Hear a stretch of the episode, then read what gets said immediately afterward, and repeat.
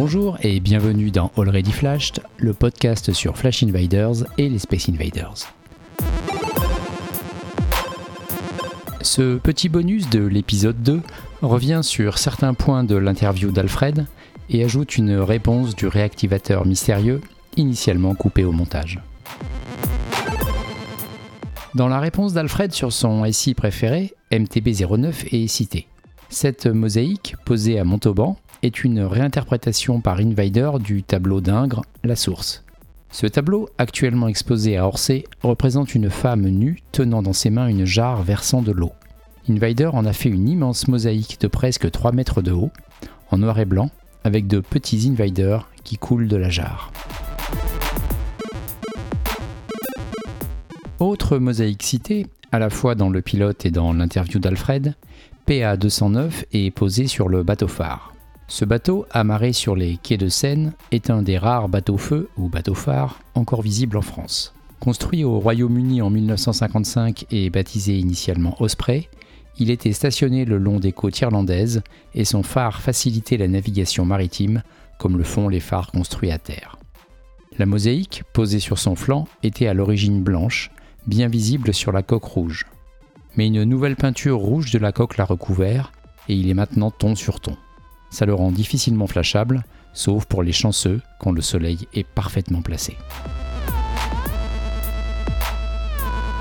Pour ceux qui voudraient en savoir plus sur le mystérieux réactivateur de l'épisode 2, voici une question et sa réponse qui ont été initialement coupées au montage. T'es venu comment dans la réactivation? Qu'est-ce qui t'a fait euh, rentrer dedans?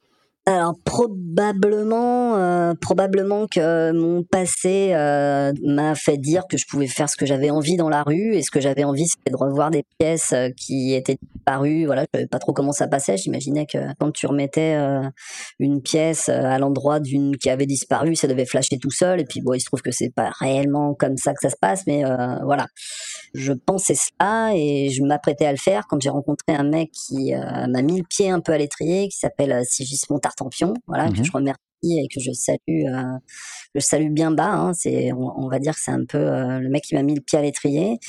Je le rencontre et il me dit ouais, c'est pas tout à fait comme ça il faut que tu fasses valider ta pièce, patati patata. Et moi, je lui tiens le discours que, bah non, moi, c'est dans la rue, je fais ce que je veux dans la rue, après tout. Puis il me dit, bah, écoute, si, euh, si jamais tu remets une pièce, quand même, tu m'envoies les photos et puis moi, je vais faire valider l'histoire. Quoi.